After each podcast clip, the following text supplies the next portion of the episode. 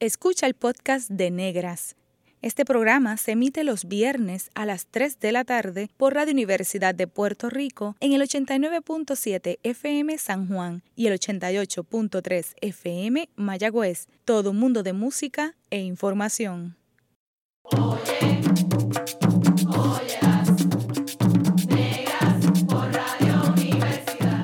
Cadena Radio Universidad de Puerto Rico presenta Negras producido por Colectivo ILE, un espacio para visibilizar proyectos antirracistas y educar de forma crítica e informada sobre la negritud y la racialización.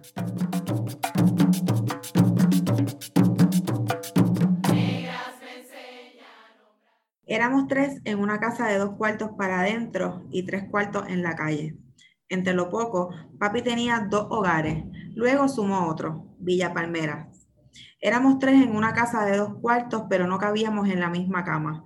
Sus mujeres pesaban, sus hijos pesaban, pesaban mucho y nos hundían, como si de intrusos estuviesen saltando todos a la vez sobre nuestro techo. Éramos dos en una casa de dos cuartos y me movieron de habitación. Me fui sola. En una casa de dos cuartos vacíos, porque papi se fue. Nos dejó un hogar en pedazos que le tocó a mami volver a armar desde las ruinas.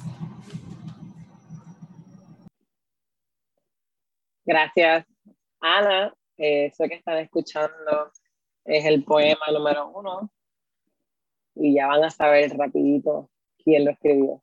Así que saludos a toda la audiencia que nos escucha a través de Cadena Radio Universidad de Puerto Rico. Les saluda Kimberly Figueroa Calderón y me acompaña en la moderación Mayra Díaz Torres. El poema que acaban de escuchar es el primero de 22 poemas que componen Corona de Flores, poemario recientemente publicado por la editorial EDP University. Hoy conversaremos con Ana Castillo Muñoz, autora de este poemario, una querida aliada y compañera. Es la segunda vez que te tenemos como invitada en el programa. Como la mayoría de las mujeres negras, Ana tiene diversas pasiones y sombreros en adición a la escritura. También gestiona varios proyectos educativos y de activismo político y social. Bienvenida nuevamente a Negra, Ana. Hola, gracias por la invitación. Estoy contenta de estar aquí con ustedes. Gracias por estar aquí este, y te celebramos con coronas de flores. Gracias. estamos bien contentas y bien orgullosas.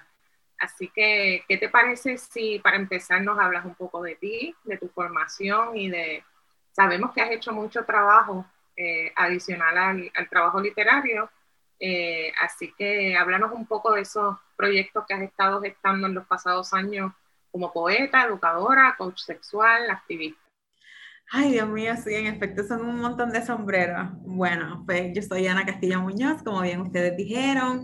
Soy nacida y criada en Santurce, específicamente en Barrio Obrero, eh, hija de dos personas inmigrantes mi papá fue músico, mi mamá pues fue empleada doméstica eh, y a ellos dos les debo, ¿verdad? Pues esto que soy en lo que me he convertido y obviamente pues al barrio también.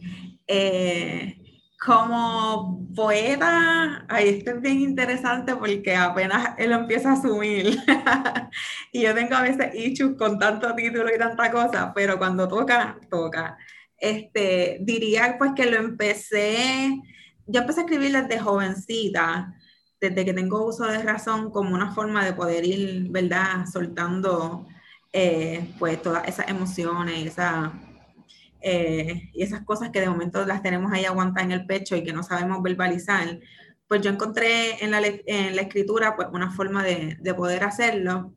Eh, así que desde ahí me pudiese empezar a llamar quizás creadora o poeta pero ya formalmente como con el título y con todo lo que eso conlleva, pues yo, yo pienso que desde ahora, ¿verdad? Con, con este libro. Eh, en cuanto a las otras cosas pues que hago, llevo trabajando cinco años ya un proyecto de sexualidad que empezó como una herramienta justamente de, de, escritura creativa, ¿verdad? Porque en aquel entonces empezó como un espacio para escribir poesía erótica y con el tiempo pues mutó, eh, se llama con el verbo en la piel, que de hecho el nombre es bastante poético, eh, Y entonces, pues ahora mismo es un proyecto mucho más grande y mucho abarcador que salió y trascendió de las redes sociales. Ahora, ¿verdad? Pues está espacios de encuentro eh, para hablar sobre el tema de la sexualidad. Eh, visitamos comunidades con las brigadas de salud eh, sexual y placer. Este, y eso mismo, ¿verdad? Ese, ese trabajo me ha llevado a especializarme en otras áreas y seguir buscando información y cómo seguir eh, haciendo el trabajo de forma responsable. Así que por eso pues eh, hice una certificación en coach sexual con perspectiva feminista eh, y lo antirracista también se lo, se lo incluí porque es parte también ¿verdad? de esa experiencia que no necesariamente se tiene que estudiar en la academia para, para poder pues llevarla a cabo y gestarla y eso, eso siento que estoy y que hago. Eh, literalmente, mucho sombrero. Y me encanta mucho como la humildad que tienes, ¿verdad? Para hablar de todas esas cosas que son maravillosas. Y, y wow, eres una titana, ¿no? Eh, pero entonces, hablando de todos esos proyectos, ¿cómo logras integrar todo eso en una mirada de justicia social y antirracista, como tú también mencionaste, ¿verdad? Que ha sido lo más retante ¿Y cuáles han sido los aprendizajes más significativos de todo tu sombrero? Pues mira, yo pienso que la forma en cómo se junta con la justicia social y con la mirada antirracista viene desde la conciencia, ¿no? De momento cuando una está, pues, eh, con ciertas personas compartiendo constantemente, con algunos grupos, eh, y se da cuenta que hay muchas cosas que las hemos normalizado como que están bien, pero que cuando la llevamos a la práctica no necesariamente son la más eh, y demás, uno se da cuenta que de momento las experiencias propias también le suman al, al trabajo que, que, uno se va gestando y esto, lo, y esto lo que quiero decir es que de momento las la experiencias como, no solamente como Ana persona, eh, que vive y habita este espacio, sino también como una persona que, que, trabaja, ¿no? De momento, cuando uno trabaja en organizaciones sin fines de lucro eh, y que sale quizás pues de, de espacios más privados, hay una conciencia distinta. Eh, cuando uno habita un, cuerpo negro y reconoce todas las violencias que atraviesan este cuerpo, pues, por lo tanto uno tiene también unas miradas muy distintas. Y desde esa misma experiencia desde ese mismo dolor y desde ese mismo trauma es que se vienen enriqueciendo los proyectos. Eh, por lo menos yo lo, yo lo miro así. Si no, si no tuviese esas, ese conocimiento y esas conversaciones y estas personas que están conmigo y que me acompañan, nada de esto estuviese posible en un, en un trabajo eh, o en las cosas que vayas a estar, porque el privilegio entonces no me dejaría verlo. En la medida en que uno tiene menos privilegios, eh, a diferencia de otras personas, pues obviamente siento yo que todas las cosas donde uno está, uno participa eh, y uno gesta, pues tienen que venir con esta experiencia y con este lente que viene a cuestionar lo que no tenemos. Y si no lo hemos tenido nosotras, que ¿verdad? hemos tenido un privilegio en relación con otras personas, ¿cómo las otras personas lo van a, ¿verdad? Lo van a, tener? Entonces, siento que nuestro, eh, y digo nuestro como proyecto, ¿verdad? Eh, como que nuestro enfoque como tal debe ir alineado hacia eso. Porque si yo que tengo la oportunidad de, poder tener una perspectiva de justicia social, antirracista, feminista y demás, eh, para mi espacio, pues me toca también hacerlo para la gente que no lo tiene. Eh, y por eso yo siento que es tan importante como tenerlo tan consciente y sobre todo para mí, como persona que vengo de una comunidad empobrecida, que mi comunidad también sepa eh, de una u otra forma que cada cosa que uno va haciendo eh, lo hace no solamente por uno, sino también por ellos, porque yo confío y yo tengo mucha fe en que salgan más personas de mi barrio como yo y que yo diga, wow, qué era. Pero si tu barrio, tu gente y tu comunidad no tiene una persona que les sirva como de inspiración, por decirlo así, pues siente que no, que no, que no hay forma de poder hacerlo. Y yo creo que eso ha sido uno de los grandes aprendizajes, el poder entender que cuando uno abre un camino, uno no lo hace para uno, sino es para las personas que vienen detrás.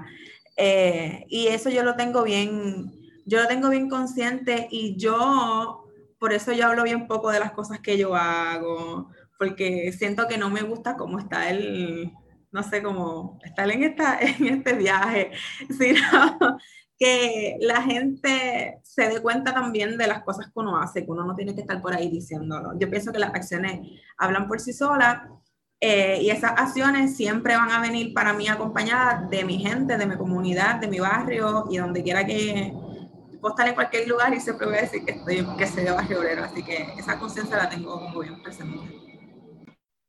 Eso es bello. Gracias por eso.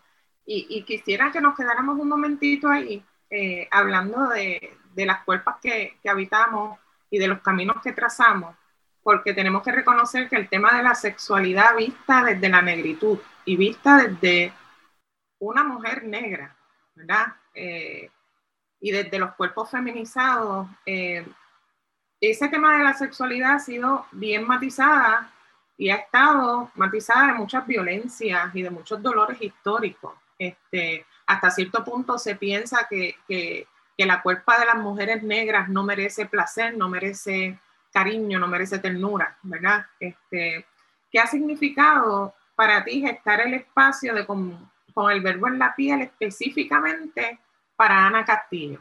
¿verdad? Como mujer negra, ¿qué ha liberado en ti este espacio y este proceso y este camino?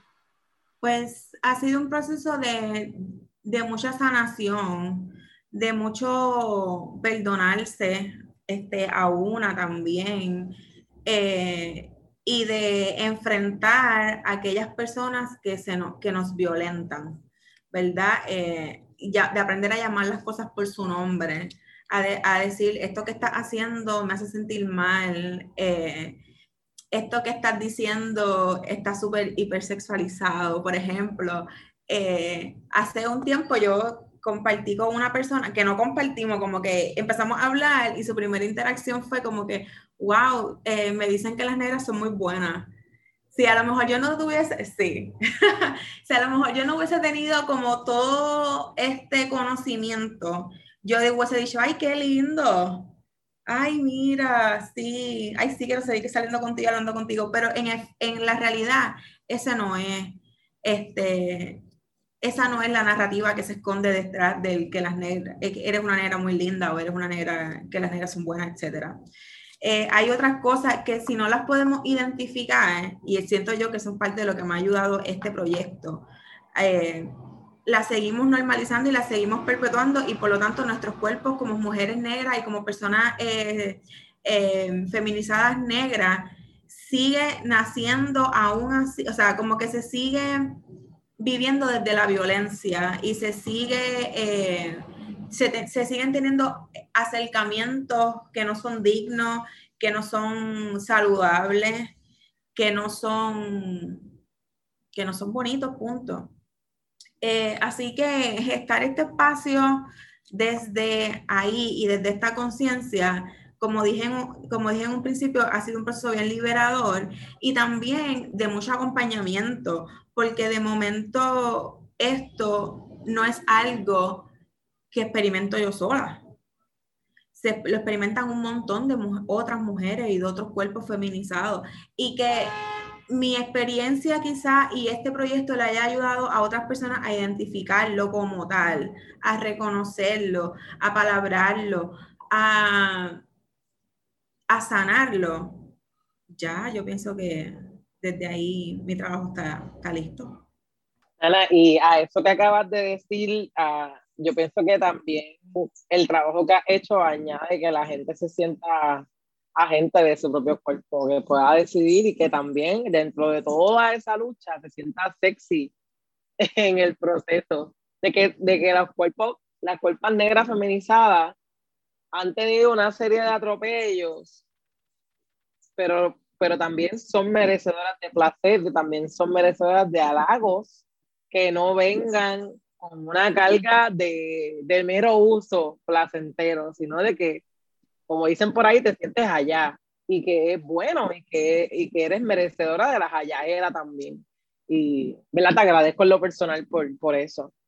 Eh, ahora bien, hay que movernos un poquito a, a, nuestro objetivo de hoy y entonces queremos ir a Corona de Flores, que es tu primera publicación, pero nos consta que lleva años, ¿verdad?, inmersa en el trabajo literario. ¿Cuánto tiempo te tomó diseñar esta idea y llevarla a lo que es hoy? ¿Y cuál fue el criterio que utilizaste para determinar cuáles poemas incluirías en la publicación? Mira, pues el tiempo de diseño de este trabajo, yo te diría que fue como un año. Este poemario, Corona de Flores, nace de una serie de talleres que yo tomé de, poesía, que yo tomé con Mayra Santos Febre hace como dos años quizás.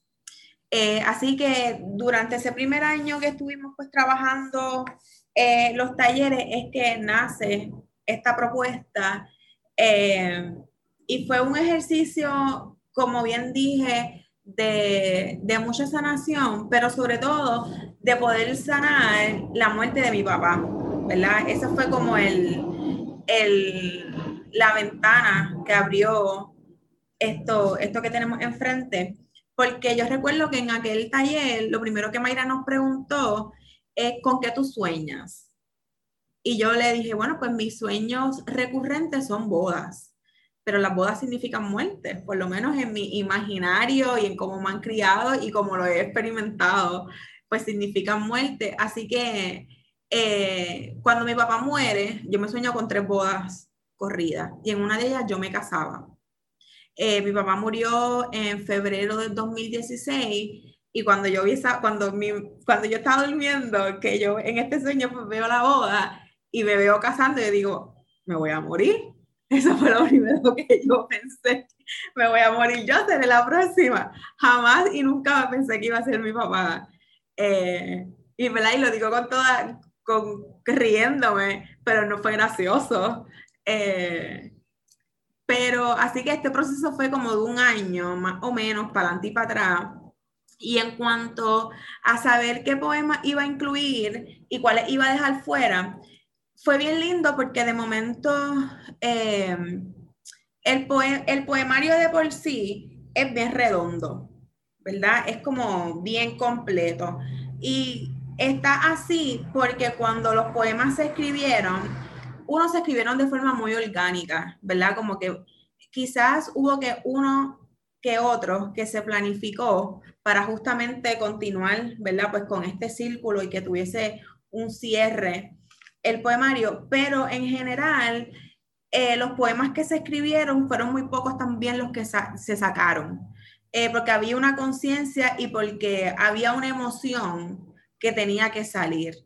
Y yo siento que la forma en que salió esta emoción, que fue este duelo, esta pérdida, eh, se venía arrastrando desde la infancia, ¿verdad? Porque de momento la pérdida de mi papá no fue la única pérdida. O sea, yo perdí a mi papá mucho antes, cuando se fue eh, de la casa y nos dejó. Así que, ¿verdad? Era un duelo que ya se venía arrastrando por mucho tiempo y al momento de escribirlo, pues salieron de golpe todos esos cantazos, todos esos duelos. Eh, así que yo siento que el proceso en ese sentido fue bastante, fue bastante lineal, diría yo. Y veo que terminaste con 22 poemas. Este, y es curioso eh, cómo lo, ¿verdad? Como lo describes, como un proceso como que redondo, que tiene un principio y un fin, hasta cierto punto, porque esa es la misma impresión que yo me tomé cuando lo leí. Eh, yo, como te dije fuera del aire, lo leí de una sentada. Así que me gustaría saber eh, cómo describes tu proceso creativo, eh, ¿Cuál es tu, verdad? Si tienes algunos rituales, si tienes algo que haces para escribir. ¿Cómo, ¿cómo, Ana eh, escribió Corona de Flores?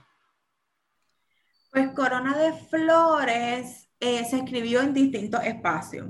Se escribió muchos de estos poemas en, en ese taller eh, se trabajaron ahí, pero también hay otros poemas que te puedo decir como bien específicos que yo lo escribí, por ejemplo, en un restaurante mientras estaba comiendo. De momento eh, sentí la necesidad de depositar todo lo que tenía por dentro y que no sabía cómo sacarlo y en una sentada yo escribí dos poemas, entre ellos el 14, que es uno de los más intensos del libro, es uno de los que más resuena con un montón de gente porque es bien doloroso. Eh, como que apalabrar eso es bien, y no lo voy a leer para que lo, para que lo busque. eh, apalabrar eso fue bien doloroso, pero fue bien necesario y bien liberador. De momento, ahí yo sentí que yo me quité un peso de encima. Eh, este, recopilar el material, como dije ahorita, ¿verdad? Fue un cúmulo de, de todas esas experiencias que he tenido desde niña, que de momento todas afloraron. Es que fue bien lindo, de verdad fue bien mágico escribir esto, porque revisité memorias que yo no recordaba, punto. Eh, siento que este poemario y sentarme a escribirlo abrió una caja de Pandora de un montón de recuerdos que no, que no recordaba que tenía ahí.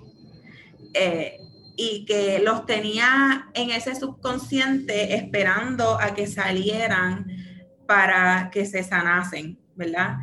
Eh, de momento, como hablábamos ahorita fuera del aire, uno carga como con un montón de, de historia y con un montón de, de, formas en cómo nos crían que no necesariamente eh, las tenemos tan presentes hasta que nos damos de frente con textos quizás como estos o con unas experiencias que en efecto nos hagan eh, pensar en cómo nos criaron.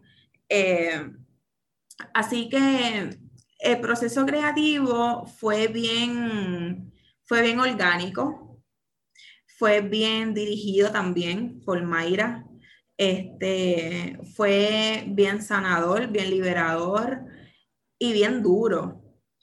Eh, no todo ¿verdad? es color de rosa como la portada, pero sí fue un proceso de encontrarme y de hacer las paces con mi niña, con mi mamá, con mi papá, con mi barrio, con la chillería, con un montón de cosas. Bien bello porque hasta cierto punto sanamos contigo, ¿verdad? Reconociendo que todas tenemos esos detalles y esas memorias eh, de la niñez con las cuales no, no hemos bregado, ¿verdad? Y, y, que llevamos un poquito en la carga, ¿verdad? En los hombros. Este, y yo creo que eso es importante, que todos los espacios que tú gestas y gestionas eh, permiten que las personas podamos ser, ¿verdad? Y encontrarnos contigo en esos espacios y también tener, vivirnos el proceso contigo. Así que por lo menos de mi parte, gracias por eso. Este, y tengo una curiosidad, ¿por qué ninguno de los poemas lleva título? Ustedes me van a hacer llorar. Este, ninguno de los poemas lleva título porque cuando al momento de como de organizarlo todo, pensábamos que es como está redondo, sentíamos hasta cierto punto que ponerle título iba a romper como con, con ese círculo y decidimos dejarlo con números porque al final del camino así somos, ¿verdad? De momento las cosas se, se marcan en números y fueron unos momentos muy específicos que los podremos nombrar. Eh, por ejemplo, este poema número uno, esta soy yo de niña. Esta soy yo eh, de niña cuando recuerdo que mi mamá nos íbamos a trabajar, cuando mi papá se fue, etcétera. Como que yo lo miro por número, yo puedo conectar también con esta memoria y puedo decir dónde yo estaba. Para mí era como muy, muy, muy fácil también. Eh, y hasta cierto punto siento que funciona porque la gente recuerda los poemas por eso. El poema 14, nadie se volvió a olvidar de él. Hola, yo estoy aquí con los pelos parados. Este, usted me ve aquí, pero mi cabeza dejó el techo hace rato. Y todo me está haciendo como que clic, porque mencionaste, ¿verdad? Que no todo es color de rosa como la, la portada. pero también tienes un traje que asumo yo de novia. Entonces mencionaste que también soñabas con boda. Pero también quiero contarte que has hecho un clic en mí porque con la pregunta que hiciste ahorita de con qué sueñas, voy a confesar que yo sueño mucho con agua. Y resulta que los poemas que escribiste acá, los más que me gustaron fueron el 10 y el 11. Así que precisamente el 11 habla, ¿verdad? De, yo lo veo, ¿verdad? Como más bien como un nacimiento, pero también habla de inundar la casa. Y vamos, por ahí podemos seguir. Para mí es como el asunto, y ha hecho como un clic en mí, estoy aquí súper, nada, como emocionada con el asunto. Este, pero entonces quiero, quiero, ya nos mencionaste unos elementos con los cuales estabas sanando, pero la pregunta ahora, ¿verdad? Ya viendo el, el, el poemario publicado, ¿verdad? Eh, viendo cómo la gente también está respondiendo a lo que tú escribiste, a lo que sale de tu sanación, ¿qué representa Corona de Flores para ti? Antes de contestarte esta pregunta, quiero que sepas que el poema 11 yo lo escribí en la playa. Sí, yo lo escribí frente al mar y de hecho ese día perdí un arete. se me fue, se fue. Eh, entonces, ahora contestando, se fue con el mar, contestando tu pregunta de qué representa Corona de Flores para mí, pues es en efecto un renacer, es conectar con con esa parte que es bien sanadora y bien compasiva que no sabía que tenía. Este, es un antes y un después en la relación con mi mamá. Eh, es un homenaje a ella, a, a mi papá, y es un reconocimiento también de, de que de los duelos y de las pérdidas pueden nacer cosas muy bonitas y muy maravillosas eh, y que no ha sido en vano todo lo que se ha vivido. Eh, representa que los sacrificios que ha hecho mi mamá, eh, y voy a llorar en estos momentos, y representa una, mejor versión de mí, yo diría. Hermoso, hermoso. Eh, retomando un poquito eh, el asunto de, nuestras historias, este, yo creo que sumándome a, lo que comenta Kimberly, eh, ¿cómo se conectan? ¿Verdad? ¿Cómo, cómo podemos ver esa, esas conexiones que yo digo que son ancestrales? Porque es que, mira ahora mismo, Kimberly sueña con el agua y tú escribiste el poema que más le gustó frente al agua. Así que yo creo que, que debemos, ¿verdad? Reconocer que estamos hiladas y que estamos conectadas y que, y que la literatura y los poemas eh, son un lenguaje que, que, nos une, ¿verdad? Este, y, gracias a, ti por hacerlo accesible. Este, gracias por mostrarnos un, contenido y un trabajo tan, tan puro, tan honesto, tan abierto, tan, ¿verdad? tan accesible. Así que gracias, ¿verdad? Este, Así que en breve regresamos con Negras eh, y continuaremos dialogando sobre el poemario Corona de Flores con nuestra querida invitada Ana Castillo Muñoz. Sigue en sintonía con Radio Universidad de Puerto Rico. La clase de historia que no nos contaron, ahora se puede escuchar. Está escuchando el podcast de Negras. Este programa se emite los viernes a las 3 de la tarde por Radio Universidad de Puerto Rico en el 89.7 FM San Juan y el 88.3 FM Mayagüez. Todo mundo de música e información. Oye, Óyelas, negras por Radio Universidad. La clase de historia que no nos contaron, ahora se puede escuchar. Oye,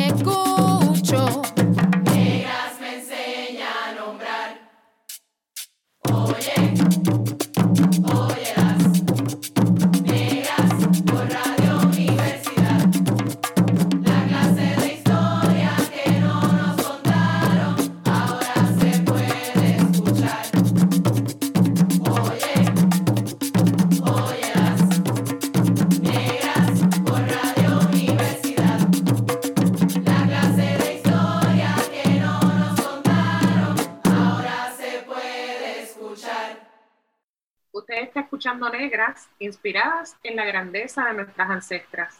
Te saluda Mayra Díaz Torres y Kimberly Figueroa Calderón. Hoy hablamos con Ana Castillo Muñoz sobre su primer poemario Corona de Flores. Y seguimos eh, enfatizando la importancia de, que existan trabajos literarios con autoras negras, eh, pero también reconociendo lo difícil que puede ser el acceso a estas personas racializadas como negras a casas editoras que fomenten eh, y valoren estas diversidades literarias y algunas personas hasta pudieran decir que la mayoría de esos espacios de, de publicación no fomentan o valoran los trabajos de los autores negros y negras y negres. ¿Cómo, hablar un poco de cómo se concretiza esa, esa publicación de Corona de Flores eh, y también por qué crees que es importante que se sigan publicando los trabajos de las personas negras, específicamente de mujeres negras? Pues mira, la, la forma en cómo llego a, la editorial y cómo la editorial me, me publica es que hace, hace un tiempo, cuando no había pandemia, eh, hubo un conversatorio entre Yolanda Arroyo Pizarro y Gloria Sasha Antonetti, justamente en EDP, donde yo fui, pues nada, a, escucharles y a, apoyarles y demás. Eh, y cuando se acabó la, como el conversatorio, Sacha me dice, mira, pero habla con, con Machuca, el Carlos Machuca, que es el editor este, y yo, ay, no, qué vergüenza, Dios mío, porque yo, porque quiero que sepan que yo soy súper tímida con un montón de cosas, y yo, ay, qué vergüenza, Dios mío, yo así bien caripelada, decirle, mira, yo tengo un poemario, ¿me lo quieres publicar? Este, así que ella me dijo, nena, no, dale, y yo, pues dale. Y hablé con él, entonces ahí estaba Yolanda, y Yolanda dijo, sí, sí, envíale, y ese mismo día, pues le envié el manuscrito eh, por email, y me contestó súper rápido diciendo que estaba súper bueno el texto, que le gustaba y que quería que el editorial publicarlo, ¿no? Así que gracias, ¿verdad? Pues a las conexiones y a la alianza de otras mujeres negras también es que esto se da eh, y que es posible. Eh, así que cuando nos toca apoyarnos, pues se, se hace y se siente. Eh, entonces, pues nada, con la editorial ya era como había sido un texto que ya se había trabajado tanto, estaba bien completo. Fue muy poco lo que se le, se le editó, tonterías, palabras y espacios, pero lo demás estaba, estaba completo. Eh, así que en ese proceso, pues fue, ¿verdad? Pues bien acompañado también de, de otras mujeres. Y porque es importante que se sigan publicando trabajos de personas negras, para visibilizar, para reconocer que estamos, que las historias son reales, que esto no es algo exclusivo, sino que muchas personas negras o racializadas pasamos por experiencias muy similares, porque el sistema nos atropella a todos por igual. Eh, es importante que sigan publicando trabajos de mujeres y personas negras, porque se necesitan contar otras historias, hay otras narrativas que tienen que estar, hay otras voces que tienen muchísima eh, importancia, sabiduría, conocimiento, que tienen eh, que estar presentes y que se tienen que escuchar y porque la literatura es así, porque la literatura es diversa, la literatura no es ni blanca, no es, aunque para otras personas pueda parecerlo, ¿verdad? Por cómo se enseña y desde dónde se puede enseñar y por lo costoso que pueda llegar a ser. Eh, pero en la medida, siento yo, en que sigamos personas eh, negras escribiendo, le da la oportunidad y las herramientas y el poder para que otras personas más jóvenes también lo puedan llegar a hacer. Porque de momento si estamos en la escuela y estamos en la universidad y los únicos textos que se nos presentan son de personas blancas o heterosis o, o adinerada, pues las personas que a lo mejor no tienen todas esas posibilidades, pues piensan que no, que no pueden ser algo más allá de lo que le han hecho creer por, por años. Este, ¿verdad? Y esto hasta cierto punto lo que sigue haciendo es que nos sigue perpetuando en un espacio de pobreza, porque no encontramos formas de, de poder salir hacia adelante, sigue perpetuando eh, la mentalidad de que las personas negras pues no hacen nada más allá de lo que se les dicen que haga, ¿verdad? Eh, así que para mí como persona negra y como persona que viene desde una comunidad empobrecida, eh, y hasta cierto punto pues puedes representar a las personas inmigrantes, ¿verdad? Porque reconozco que mis papás y mis familias son dominicanas ambas, es una forma de poder decirle a otras personas, mira, sabes que nosotras estamos eh, y tenemos unas historias que se tienen que escuchar y que se tienen que validar de igual forma como se validan otras. En tu proceso de formación literaria, ¿qué autoras eh, o poetas te han servido de inspiración? Definitivamente a lo largo de mi historia eh, yo he tenido grandes inspiraciones eh, entre el grupo, ¿verdad? Pues de escritoras y de poetas, pues ahí puedo destacar a Mayra Santos Febre, Yolanda Rayo Pizarro, Ángela María Dávila, ¿verdad? Entre otras personas.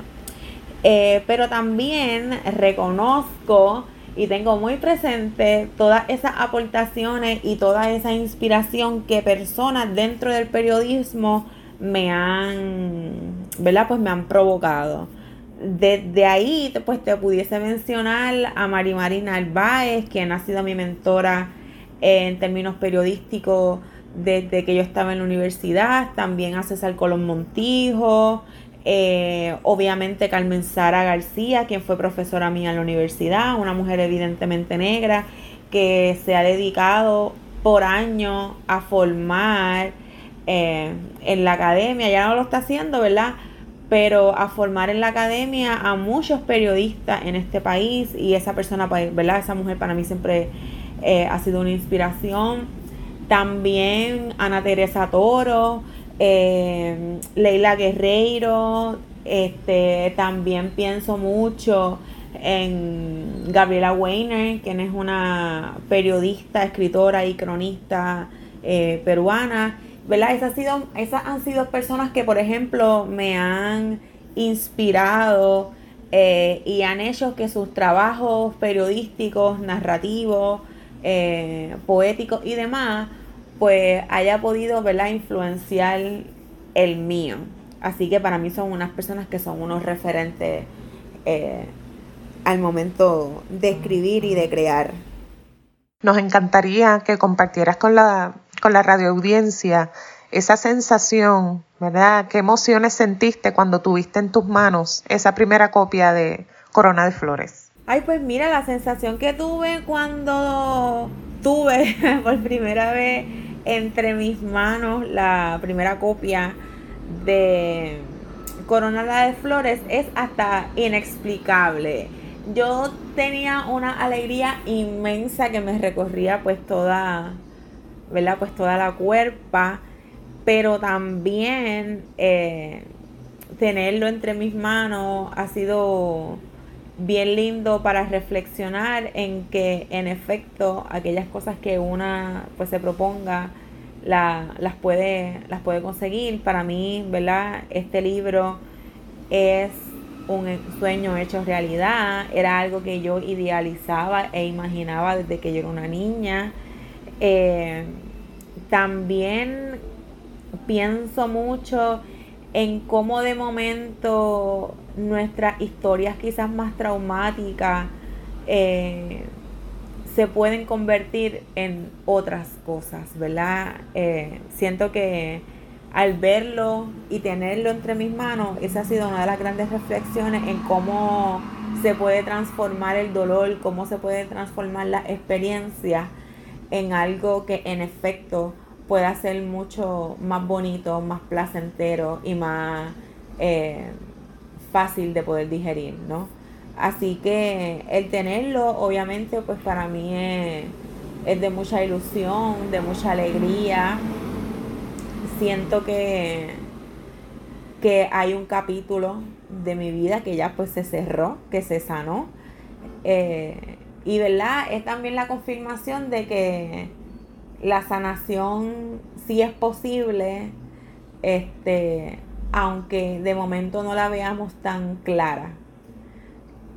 Esa ha sido como parte de mis reflexiones con tener Corona de Flores conmigo y físicamente. ¿Por qué Corona de Flores, Ana? ¿Qué significa para ti ese título?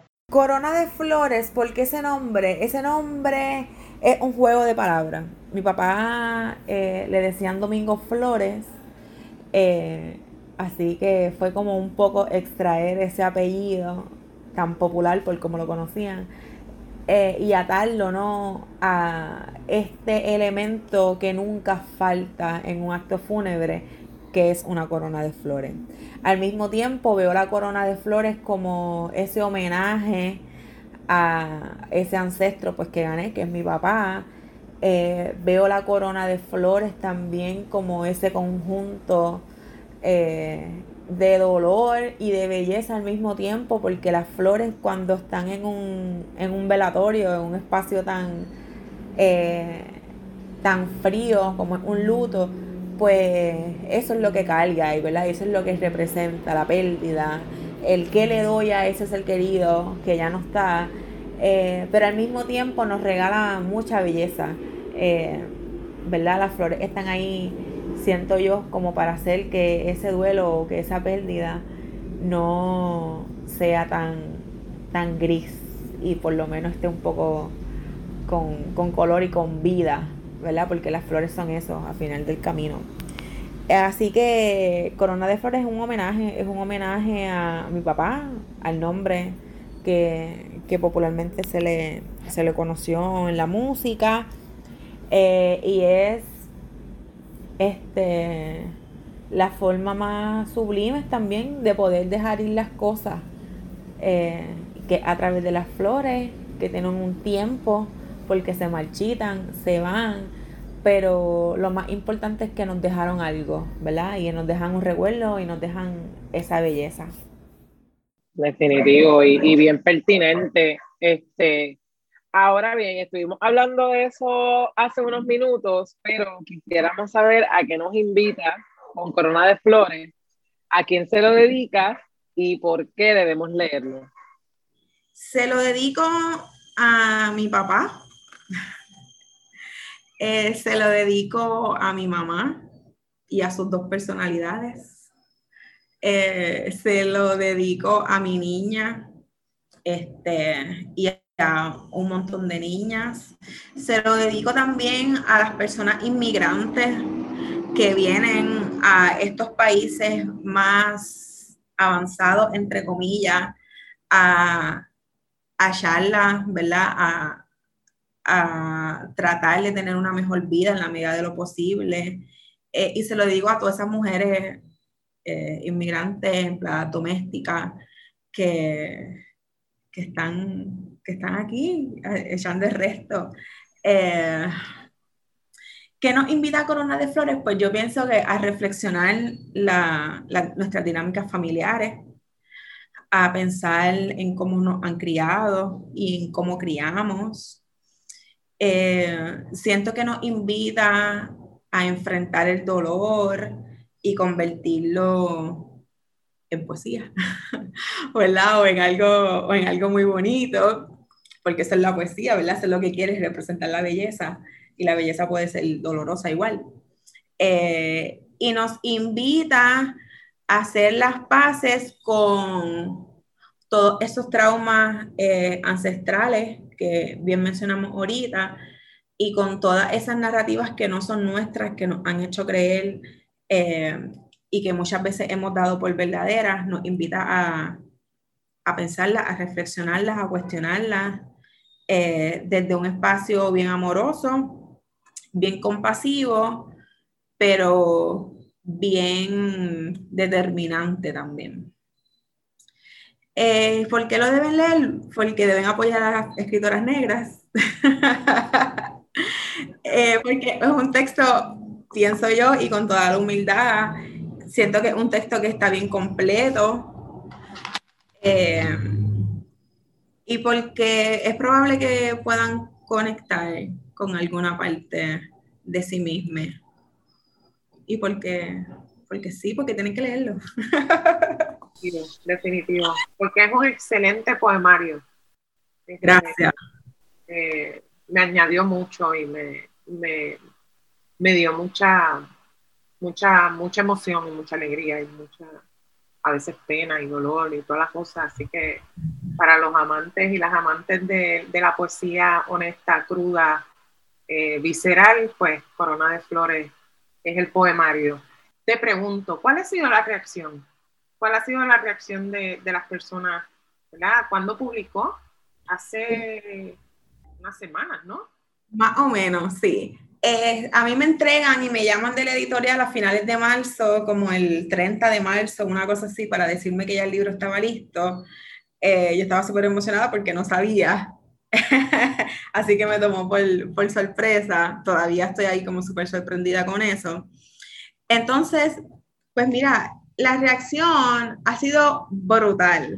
O sea, brutal. Yo no, yo no puedo ni siquiera creer todo lo que ha despertado, lo que la gente me ha dicho, eh, lo que tú también, o sea, la reacción ya la vimos, tú la, tú la, ¿verdad? la, compartiste. Eh, ha sido, pienso yo, que, humano, como un proceso bien, bien lindo de que muchas personas hayan tenido también la oportunidad de, de verse. Y yo siento que desde ahí de que, la, de que muchas personas hayan podido conectar tan genuinamente con este texto, eh, hace que, que sea, uno, bien accesible y dos, que en efecto la reacción sea muy de mucha ternura, ¿verdad? De momento yo pienso que es un, un texto que despierta hasta cierto punto, por lo que he podido ver y por lo que la gente me ha dicho, cierta ternura y cierta compasión con los otros y con su familia, pero también con uno mismo. Y de momento, eh, las personas que están leyendo este poemario me conocen, pero brutalmente. Así que es un, ha sido una reacción de, de mucho amor la gente se ha desbordado en, amor hacia el texto, en amor hacia mí y de mucho acompañamiento. Además de, de disfrutarte este logro y la travesía, ¿verdad? Que ha implicado haber publicado Corona de Flores, ¿qué es lo próximo para ti y tu proyecto? Eh, bueno, para Ana Castillo Muñoz como persona independiente, pues lo próximo es continuar eh, escribiendo. Tengo una encomienda de algo que espero que salga pronto, así que estoy escribiendo. Eh, este, con, en cuanto al proyecto, con el verbo en la piel, pues vamos a continuar ¿verdad? Pues con nuestras brigadas de salud sexual. Ya pronto volvemos a una comunidad ahora en mayo, vamos a la península de Cantera. Eh, así que vamos para allá prontito, estamos trabajando en eso. Este, pues seguir con el coaching sexual, seguir en la medida de lo posible, pues gestando espacio, conversando, ayudando a otras personas también a, a sanar en la medida de lo posible. Eso es lo próximo háblanos un poquito sobre el coaching sexual. ¿Qué, puede esperar una persona, verdad? Las personas que nos escuchan, eh, ¿de qué se trata? Pues mira, el servicio de coaching sexual es una serie de acompañamientos personalizados que se hacen con aquellas personas que deseen pues potenciar su vida sexual, eh, hacer las paces con su cuerpo, eh, romper y hasta cierto punto pues eh, deshacerse de todos esos tabúes y todas esas culpas y estas creencias limitantes con las cuales hemos crecido por años en relación eh, a nuestra sexualidad, al sexo y a cómo lo asumimos. Eh, son unos acompañamientos bien interesantes. Las personas que han estado pues al parecer les gusta porque siguen llegando. Eh, les ayudamos desde el yo, ¿verdad? Presente y activo, siempre teniendo en cuenta de que somos un recurso eh, y que queremos la emancipación de las personas. Así que al momento de diseñar eh, los planes de trabajo, lo hacemos en conjunto con las personas que nos vengan a visitar y también reconociendo que pueden cambiar y que pueden mutar, porque somos así, somos personas cambiantes y mutables. Eh, así que en este proceso ayudamos a las personas a empoderarse literalmente y de tener la rienda de su propio proceso. Yo simplemente les voy, a, les voy a guiar y les voy a acompañar y les voy a decir quizás pues por dónde podemos ir ajustando, pero siempre partiendo de que es la, la propia persona quien se encarga de diseñar lo que quiere ser. Yo básicamente le voy a acompañar en eso. Entonces, eh, volviendo a, a, Corona de Flores, cuéntanos dónde podemos adquirirlo, dónde podemos comprarlo. Pues Corona de Flores está disponible en casi todas las librerías, también lo puedes conseguir de forma virtual y, se, se, envía por correo a través del libro 187, lo consigue en Casa Norberto, eh, Librería Laberinto, en el Viejo San Juan, El Candil en Ponce eh, y también en Librería Norberto González en Río Piedra. Super. Y entonces, ¿cómo podemos seguirte y enterarnos de los próximos eventos? Me pueden seguir en Verbo y Piel, lo consigue en Instagram, arroba Verbo y Piel, también en Con el Verbo en la Piel en Facebook, www.verboypiel.com.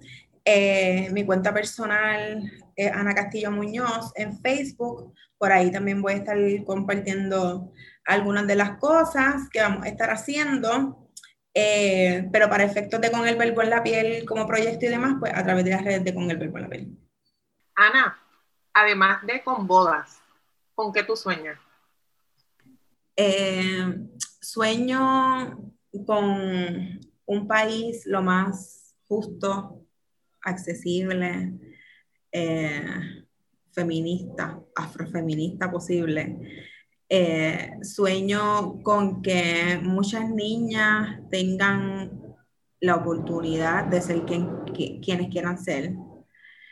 Eh, sueño con esto es bien, esto es como así, súper amplio, pero sueño con vivir en paz, con vivir tranquila y que toda, y con que muchas personas tengan también esa oportunidad de, de vivir lo más, lo más tranquilo posible y en paz.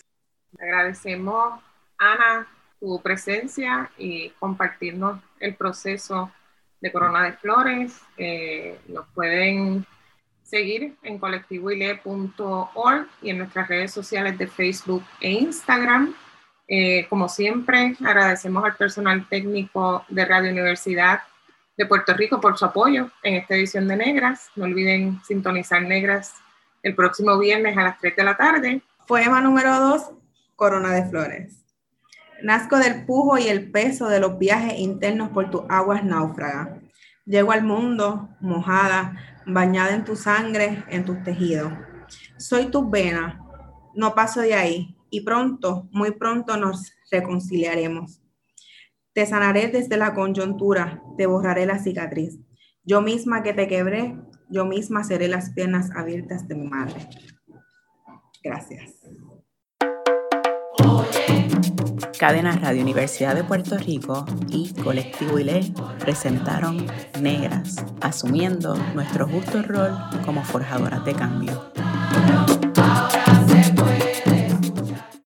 Acaba de escuchar el podcast de Negras le invitamos a que nos sintonice los viernes a las 3 de la tarde por Radio Universidad de Puerto Rico en el 89.7 FM San Juan y el 88.3 FM Mayagüez. Todo un mundo de música e información.